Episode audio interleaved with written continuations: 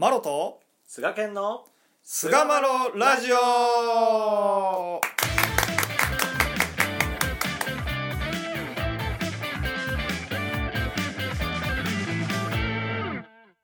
さあそれでは始まりました。第504回菅マロラジオ。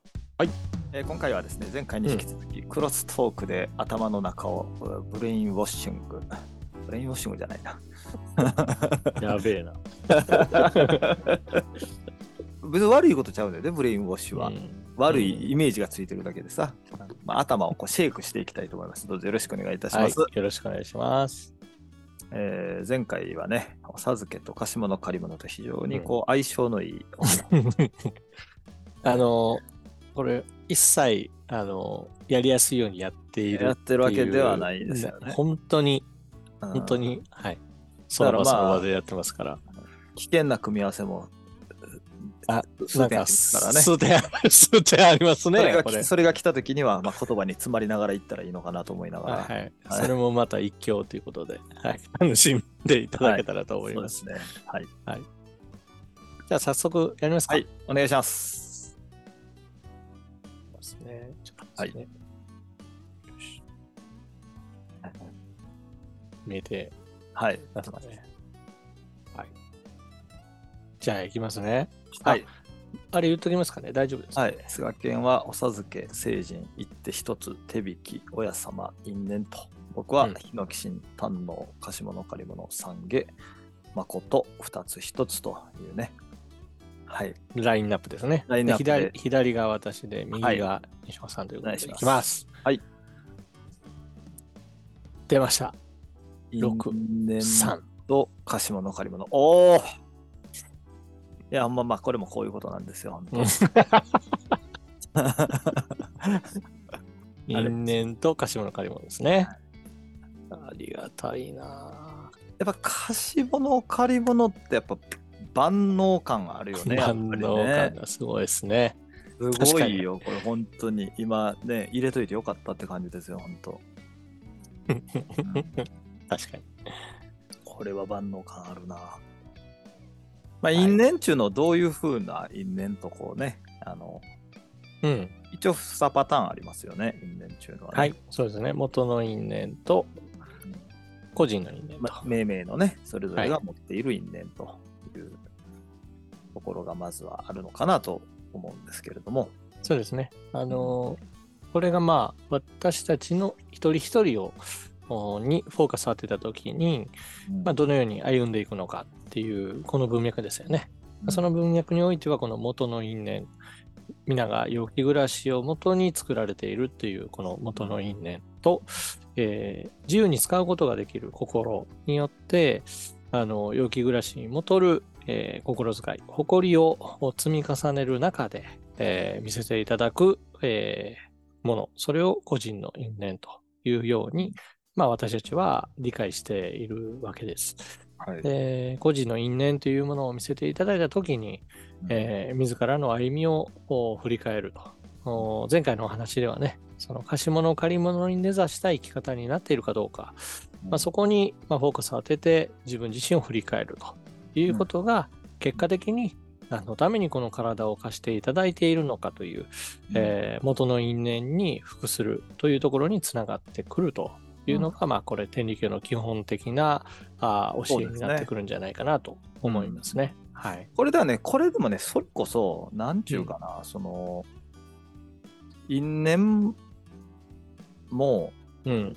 なんかこう喋りながらふと思ってきてんけど、因縁も因縁だけで解かれる、しかも個人の因縁だけで解かれがちな時代ってもしかしたらあったのかなっていうのが、じゃあめちゃめちゃあったでしょね、う。はい。これが非常にこう、なんていうかな、うん。うんまあ、恐怖心を煽るというか、うん。まあ悪く言ったらですけど、うん。あそういう負の側面があって、うん元の因縁っていうのがちょっと薄まってしまって陽気暮らしをするために私たちは命を与えられてるんだっていう、うん。うんよりもこの因縁な生うん因縁切る因縁果たしっていう、うん。まあいろんな因縁にこうなんていうかなこうあのーくくっついたその慣用句的なうん。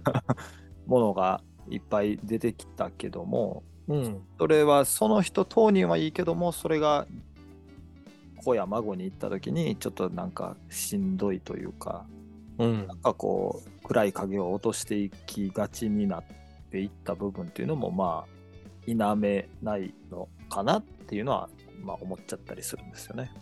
そうですね。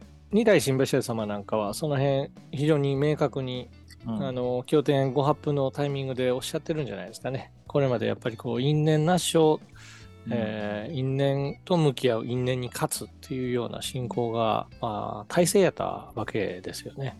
うんまあ、その経典を出されてからやっぱり陽気暮らしっていう言葉はもうかなり頻繁に使われるようになりましたし、うんうんえーまあその戦後という時代、えー高度経済成長物の豊かさというところが進行していく中でこの陽気暮らしという言葉は非常にこの何と言いますかね心の豊かさというところとお世界の豊かさっていうのがこう同じ両輪のように、えー劇的に変わっていったっていう時代でもあったんではないかなというふうに思います。しかし、なんかどうでしょうね。うん全く昔の時代に、その陽気暮らしっていう言葉が、まあ、使われてなかったっていうわけでも実はなくて、陽気暮らしっていう言葉のお同じ言葉としてこう使われていたものとしては、甘露大世界実現っていうような言葉があったと。思います。はいはいはいははいい。いわゆる甘露を授かるっていうことによって到来する世界っていうところを意識した信仰っていうのはあもちろんあったと思うんです。うん。はい。でそれがやっぱ言葉の上で陽気暮らしという言葉に修練していったというのが、まあ、一つ過去を振り返った時に見えてくる一面ではないかなっていうふうに個人的には思ってるんですけど。うん。はい。うん。ああとはこその、のうん。もう一つ言うとですね、その、私たちのこの今の時代において陽気暮らしという言葉のも持つイメージっていうのが、よりこう、なんと言いますか、あ明るくて華やかでもっとより良い世界っていうふうにこう私たちは思いがちなところがあると思うんですけど、うん。どちらかというと、この戦前の人たちの認識とか、えー、おや様に直接仕込まれた先人たちが語る、まあ、良き暮らし世界というところはですね、うん。あの苦しみや悩みというものがない世界という方が適切な表現なんじゃないかなとなるほどね。なるほど。思います。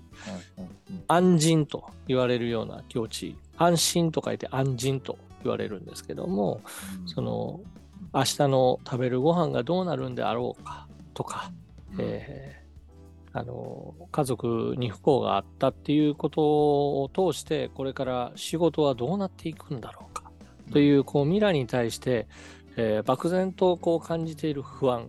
うん。そういったものがあどんどんこう解消されていくというところに一つその助かるというところの落としどころがあったんではないかなとうん。いうふうに、えー思います。まあ、それがまあ信仰のその聖人に応じて、えー私たちの進むところが変わってきたというまあ言うたら発展的な見方もできるかもしれないですけども、えー僕はなんというか昔のその安心を求めようとしていた境地っていうのがやっぱりこの私たちの体はやっぱり貸し物借り物なんだという。そして何のためにこの世界がそしてこの体を貸していただいているのかという元の因縁に服する、えーつまり陽気暮らしに必要なものはもうすでに与えていただいているんだ。それがなされていないのはわ我々の心遣いや身の行いというところが神様の思いに沿っていない。だからそれを神様の定規に合わせて整えていこうじゃないかっていうのが戦前の信仰のスタイルだったんではないかなっていうふうに見ています。うん。それが最近ちょっと抜け落ちてる感は若干あるかなとうんなるほどね。にも思ったりしています。はい確かにね、こう、無理に、なんか、無理やり楽しもうとしすぎるっていうのは、うんちょっと歪みがやっぱり出てくるんじゃ、まあ、俺は楽しむってことを言うけど、うんうんなんか、生きてることそのものを楽しむっていう感覚なんよね、俺は。なんか自分の楽しいことを見つけてやりましょうっていう分 ではないというか、それそもそも貸し物借り物の世界に生かされているっていうこと自体を楽しむっていううん。ことに、す今は特にこうフォーカスしようとしてて、うん。うん、めっちゃ楽なんよねそうなったら、うん。うんしんどいけど楽しまなみたいなんとかうん。うん。なんかこう面白いこと探さなみたいな感じの人もたまに見つけたりするけどそれっうんうんてこう無理が生じるというか、はいはいはい。うんうんそうじゃなくて俺だからまあこれ因縁と貸し物借り物っていうテーマになったんで、うんっていうわけではなくてそもそもその見せてもらえた因縁っていうのも都合が悪いからまあ因縁って呼ぶ。パターンが多いと思うねんけど、うんそもそもその見せられることすらも最終的には楽しむっていうのがもう究極の、なんていうか楽しみ方ちゃうかなって俺は思ってるんよね。なるほど。うん。そうですね。なんか、うーん、楽しめるっていうところまでね、いけたら最高なんですけど、僕なんかはとにかく、その、まずは味わう。なんか無視、無視してるっていう人が結構いらっしゃるっていうか。い。やだから味は楽しむためには味わうこと借り物の世界を味わっとかへんかったら、そもそも最終的に楽しめるというか、うん。まあ、ド M の境地というか、うんうんうん。うん、なってきたことを丸まま受け止めるのも、うん。うわ嬉しいんだって脳死状態でわーって言っててもそれ違うしとは思って。たまにいるけどさ。はい。はい。こんなことも喜ぼうみたいな感じでいやいやそれはちょっとまたあの後でまたしんどなりますって思っちゃったりはするんうんうんうん。よね、うん、そそうういうですよね。ああ安易にこう流れていくというよりかはそもそもやっぱ借り物の世界に生かされているっていう大前提を味わってうん。生かされているっていうことを、うん、味わってたらうんそう最終的にはそういういろんな見えてくる、まあ、因縁と個人の因縁と言われるのが見えてきてうん。それがなんか楽しい嬉しいみたいなことにはならんしそらね。うん。なんか、ああ、しんどいな、なんでこんなこと起こってくんねんみたいなことも、最終的に、おこれもあくまで僕の感覚やねんけど、うん。借り物の世界に生きてるなっていう前提に立てて、それを味わえてたら、うん。それを味わえることすら生きているおかげだなっていうことを、うんまあ、思ったりするわけですよ、僕は。うん。うんうん。うん。これをたこの苦しみも、まあ、それがあってこその楽しみやろうし、人間の。うん。みたいな、うん。うん。そもそもその中でこう借り物を味わうっていうところに集約していったら見えてきた因縁もそんなに暗いイメージで見るんじゃなくて、うん。ここから先の楽しみにしていくんやなとか、うん。あ元の因縁から離れた姿を見せられてるからどうやったら共生できるんかなっていう原点に答えを求めてみたりとか自分の代々の、えーい家のねあの姿をこう自分で思い出してみたりとかうん。そういうところにこう自らもうやらなあかんからっていうんじゃなくて自ら進んでいけるようになるのが、うん、やっぱ鹿島の借り物の推しをベースにして因縁を眺めたらそうなっていけるのかなっていう感じはするんだよね。そうですね。僕、なんか単純に、その、貸し物借り物と因縁のこう掛け合わせで考えたときに思いつくのが、うん感謝、喜び、助け合いっていうところで思案を深めていったらいいんじゃないかなと思っているんです。うんその、貸し物借り物に例えば傷がつく病気やったり、まあ、怪我やったりっていうことを通して、うん、日常を生かされて生きているんだっていう事実が見えてくる。まあ、それによって感謝をするっていうことが一つあると思うんですね。うんで、この感謝とはまた別で、喜びっていうのはやっぱ生み出すもんやと僕は思うんですよ。うんでそれは、その未情事情っていうものの中にある、うんまあ、喜べるべき、喜べなかったけど喜べるようなことを見つけ出せるかどうかっていうことにかかってると思うんですね。うんそれは親神様が私たち人間に病気暮らしをさせてやりたいという親心をどの部分にこう感じられるかっていうところに委ねられてると思うんです。うんうんで、それは僕は最終的には助け合いっていう同じ境遇で苦しんでいる人たちのための共感できる種として今この節っていうのを頂戴したんだっていうところが最終的に一番この要木として見せていただくときに落としどころとして僕は大事なポイントではないかなっていうふうに思ってるんですよね。なるほどね。だから全部の側面が多分あると思って。でもそれは最終的に陽気暮らしに向かうという元の因縁にやっぱり帰っていくんだろうなっていうところをいや、本当そうやと思うんで、で陽気暮らしをできるように、うんまあ、側面はほんまね、俺の味方、菅健の味方、他のいろんな皆様方の味方っていうのはあると思うんだけどあると思います。はい。最終的にはマジで、うん。その元の因縁、互い立て合い、助け合う陽気な世界を見たいとうん。言って、神の体をこう作られたというか、神の人間が住まいできる環境をやって、心一つで陽気暮らしを味わうためにうん。体をお貸し与えいただいてるっていうね、うん。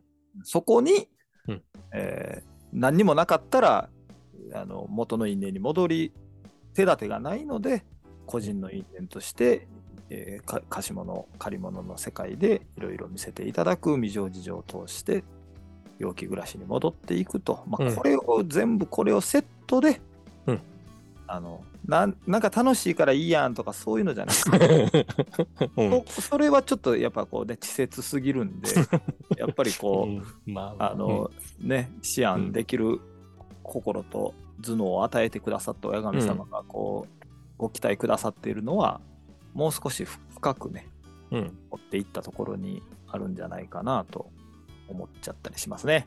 そうですね。はい。はい、というところで、はいえー第504回クロストーク4の因縁うんと貸し物借り物ですね。もう貸し物借り物様々でございます。終わらせはいていただきます。どうもありがとうございました。ありがとうございました。